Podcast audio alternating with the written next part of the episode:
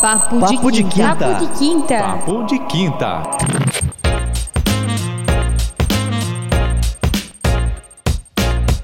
Olá, caros ouvintes. Meu nome é Diana Heinz, eu sou jornalista e o tema da primeira edição do Papo de Quinta é Terapia para Todos.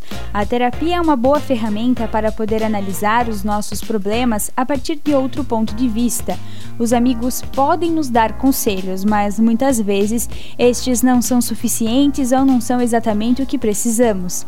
É nesse momento que os psicólogos entram em cena. A sociedade está começando a admitir que a terapia não serve apenas para transtornos. Cada vez mais pessoas têm vontade de buscar na terapia uma contribuição que não conseguem encontrar em outro lugar. Muitas pessoas ainda continuam pensando que na terapia todo mundo se deita em um divã enquanto busca traumas na infância que podem explicar como a pessoa se sente agora. Outras acham que o terapeuta é uma pessoa que vai resolver os problemas do paciente sem que este tenha que fazer nenhum tipo de esforço. Também há aquelas pessoas que acreditam no oposto, que o terapeuta é um agente passivo na terapia que se limita apenas a ouvir. O livro Divan, que em 2009 virou filme, fala sobre Mercedes, uma mulher casada, mãe de dois filhos, que decide procurar um psicanalista e isso provoca uma série de mudanças em sua vida. Aos 40 anos de idade, ela passa a questionar seu casamento, sua realização profissional e seu poder de sedução.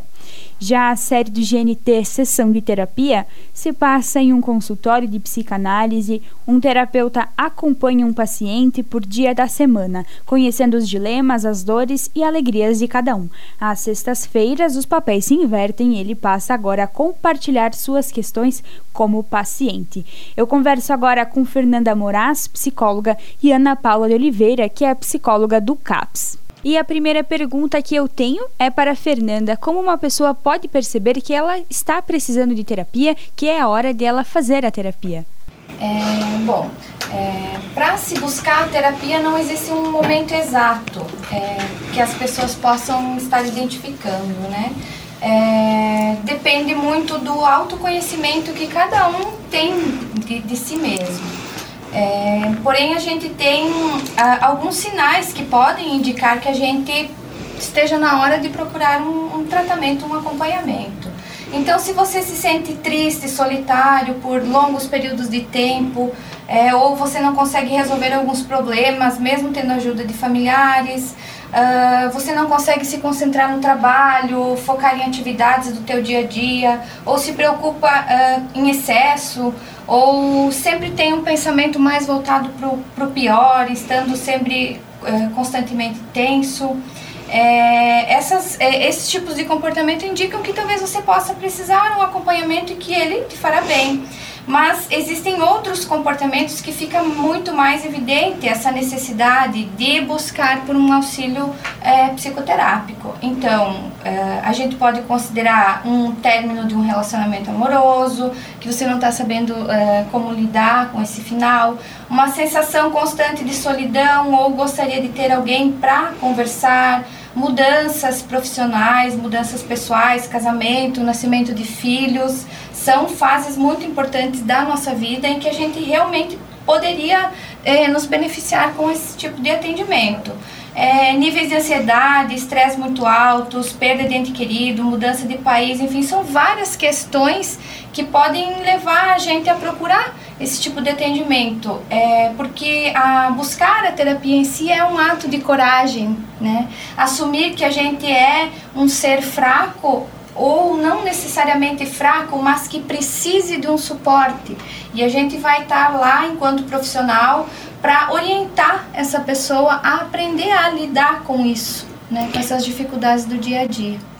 Uh, e vocês falaram agora desse suporte que é a terapia, né? Mas quais são os tipos hoje de, de, terapia que são utilizados? Por exemplo, Ana, quais são os tipos que o CAPS oferece? Quais são os conhecidos?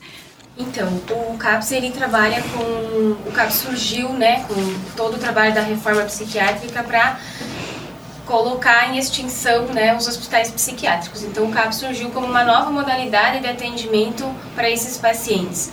O objetivo principal do CAPS é a reabilitação psicossocial desses pacientes, que é resgatar neles, fortalecer todo esse direito à cidadania deles. Então, no CAPS, a gente não trabalha só com psicoterapia, né? A gente trabalha com terapia em grupo, grupos operativos, grupos terapêuticos, grupos de atividade física, grupos de artesanato, sempre visando uh, o melhor para o paciente, né? Reabilitar ele para ele conseguir então desenvolver e viver a vida dele da melhor forma possível. O CAPS também trabalha geralmente com transtorno mental gra grave e persistente. Então, quando a pessoa chega no CAPS, geralmente ela já passou por anos de de sofrimento. Uh, esse sofrimento já causou vários danos na vida dela, perda de emprego, perda de familiares, de relacionamentos, uh, pacientes com um transtorno mental de base genética também, né?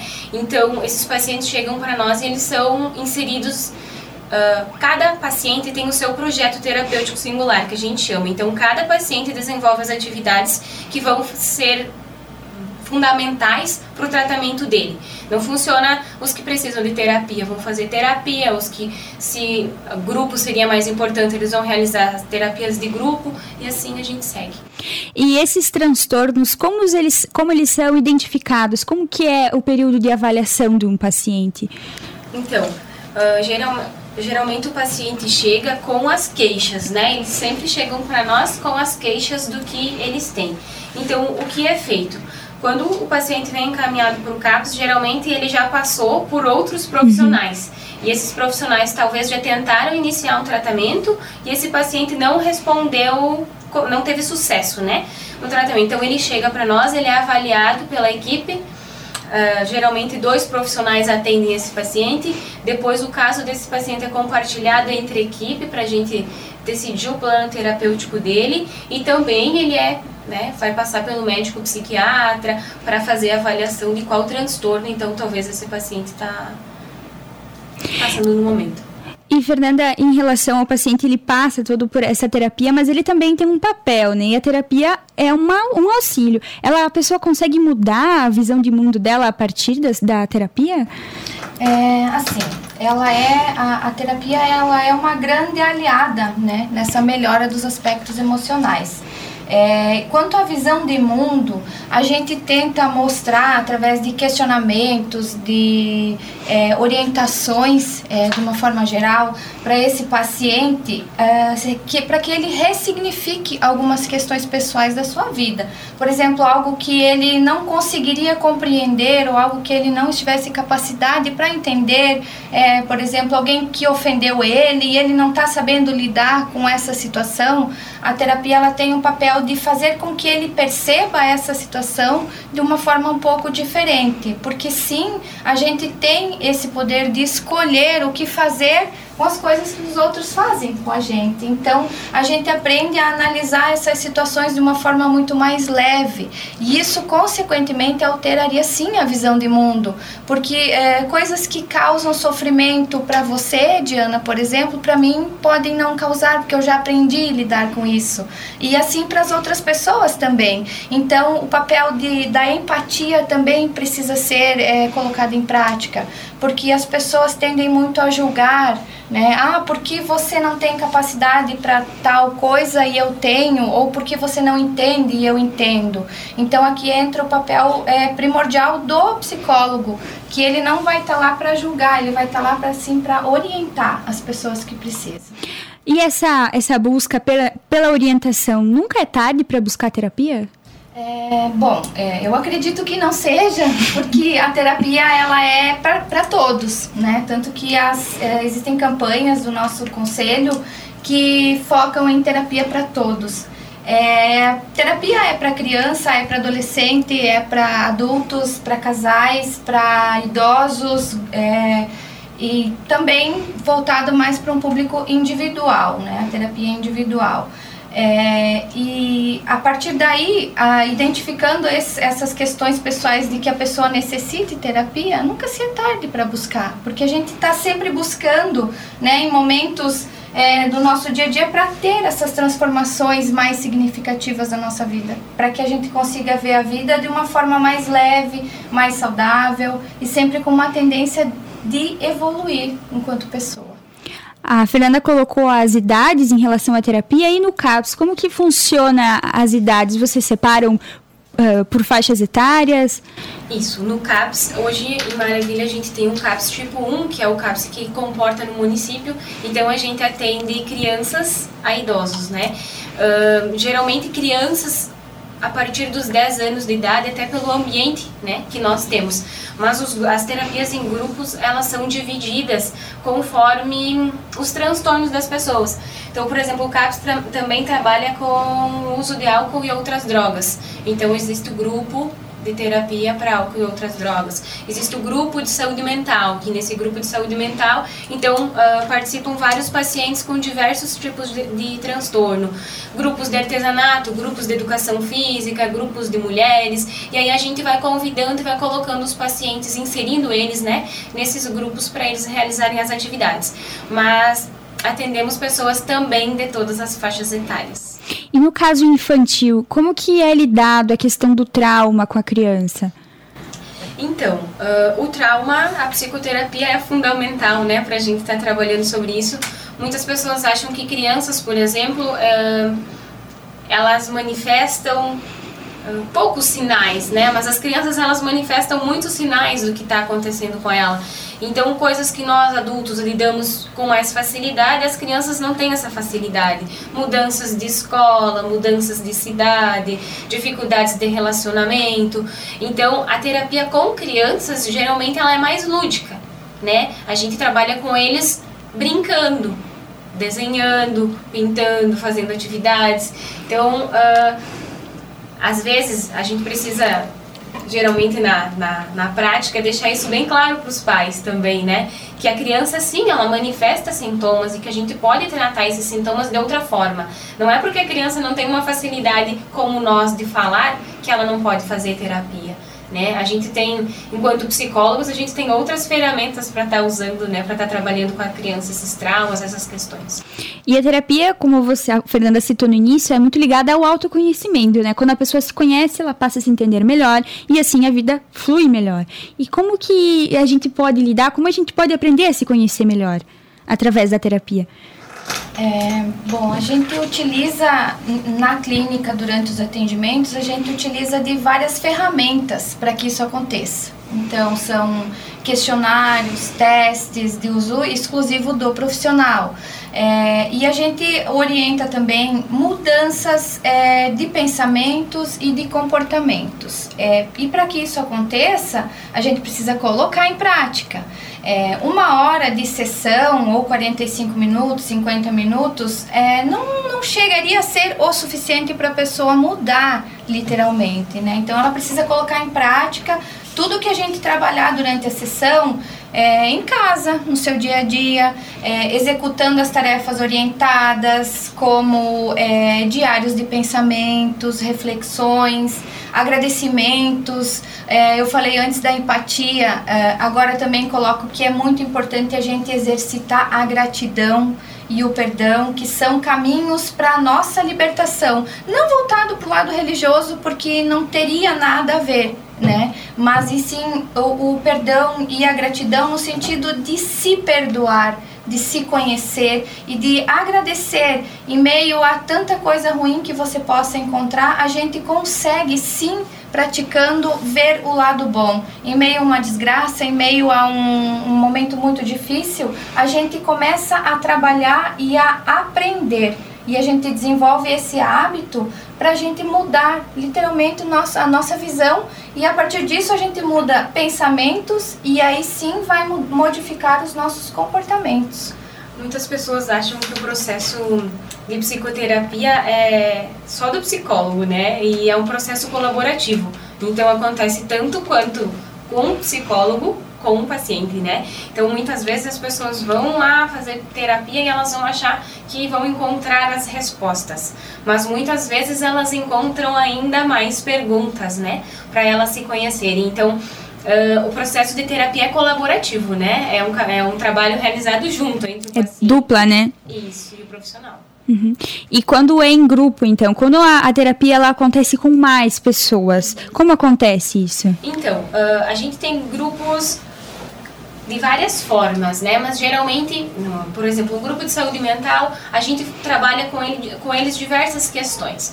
A gente tem que ter bastante cuidado em terapia em grupo, que quando as pessoas trazem questões pessoais, então como nós vamos lidar com aquilo ali? Então é feito todo um contrato com o um grupo de que aquilo vai ficar entre, entre os participantes, são feitas atividades que não invadam muito a, a aquilo que traz mais sofrimento para a pessoa. Se no grupo surge a necessidade, esse paciente vai para terapia individual, ou antes de estar tá em grupo, o paciente vai para terapia individual para então estar tá participando. Os grupos no CAPS, eles são bastante voltadas a essa questão de promover a sociabilidade deles, as habilidades que eles têm, de estar tá reinserindo eles em algumas atividades que faziam anos que eles não faziam, de reorganização. É, mas a terapia em grupo ela acontece é, de uma forma bem positiva, assim, porque às vezes um facilita o processo do outro, né? Claro, ele, a gente diz que o grupo é feito por todas as pessoas que ali estão naquele momento, né? Mas com todo o cuidado dos profissionais que acompanham. A partir do momento que a pessoa começa a terapia, existe um fim? Existe um ponto de chegada? Um, um adeus, um limite? Como que é percebido isso? Eu acredito que a terapia na vida das pessoas são fases, né? Existem algumas fases, como a Fernanda citou antes, alguns uh, eventos específicos que acontecem que fazem às vezes des nos desestabilizam, então fazem a gente buscar terapia em virtude uhum. daquilo que, que aconteceu. Mas na verdade, a gente já estava precisando antes, talvez, só teve a força desse acontecimento. Então eu acredito que o processo de terapia ele é bastante longo. Sim, o paciente pode vir para terapia, pode ganhar alta e alguns anos depois, alguns meses depois, devido a alguma situação específica ou a devido a situações individuais uhum. dele, voltar. Né? É, como a Ana falou, né, que a terapia ela é um tratamento colaborativo, então vai depender bastante é, do engajamento que esse paciente vai ter durante a terapia. É, e para que seja decidido, então, se ele vai receber alta ou não, é, vai depender da queixa inicial dele. É, se aquele objetivo foi atingido, se ele estaria satisfeito com relação às suas mudanças, se ele acha que tal objetivo já é o suficiente e também dependeria da percepção do profissional em compreender e entender se esse, se esse paciente já tem condições de andar sozinho de resolver novas questões, tal a qual ele trouxe, sozinho. É, então, nesses casos, o, o profissional poderia sim é, dar alta para esse paciente.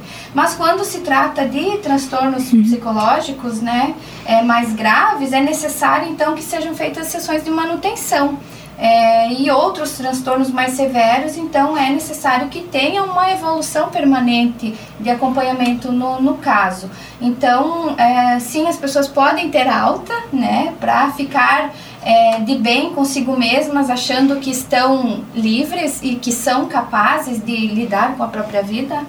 É, e, e ambos os casos são decididos sempre de comum acordo porque eu posso ter a minha opinião e achar que esse paciente já tem condição, mas ele não está seguro o suficiente disso. Então é muito importante que seja decidido é, em conjunto, né? Para que é, essa evolução que ele tem atingido durante as sessões seja duradoura né? e persistente. Que é isso que é o mais importante, não é quando o paciente está lá com a gente em acompanhamento é na vida dele se ele tem essa condição de voar, de seguir a sua vida sozinho. Uhum. E no caso de pessoas com o transtorno, as pessoas que rodeiam ela, como que elas podem agir para tentar auxiliar uma pessoa com um transtorno? Então, um, nós no CAPS a gente trabalha muito com grupos de família, porque o cuidador de uma pessoa com um transtorno mental, ele geralmente ele sofre também, né? Porque essa pessoa depende do transtorno mental que ele tem, vamos uh, citar um exemplo de esquizofrenia, é um paciente que vai perder o contato com a realidade. Então, esse paciente ele tem que ter uma certa vigilância. Né? Então, questões de medicações, questões de ações, de, de, de como, de organização, são pacientes com uma organização mais difícil. Então, a gente nós no CAPS trabalhamos muito com os cuidadores também, né, com a família. A gente realiza todo mês reuniões de família e a família ela tem lá no CAPS a porta aberta, assim, quando eles precisam ir buscar ajuda, nós estamos sempre à disposição para fazer a escuta deles. Uh, mas é bem importante que, principalmente o familiar, nós ainda notamos muito isso na prática, que as pessoas acabam desconsiderando alguns sinais que o familiar uh, precisa. Isso.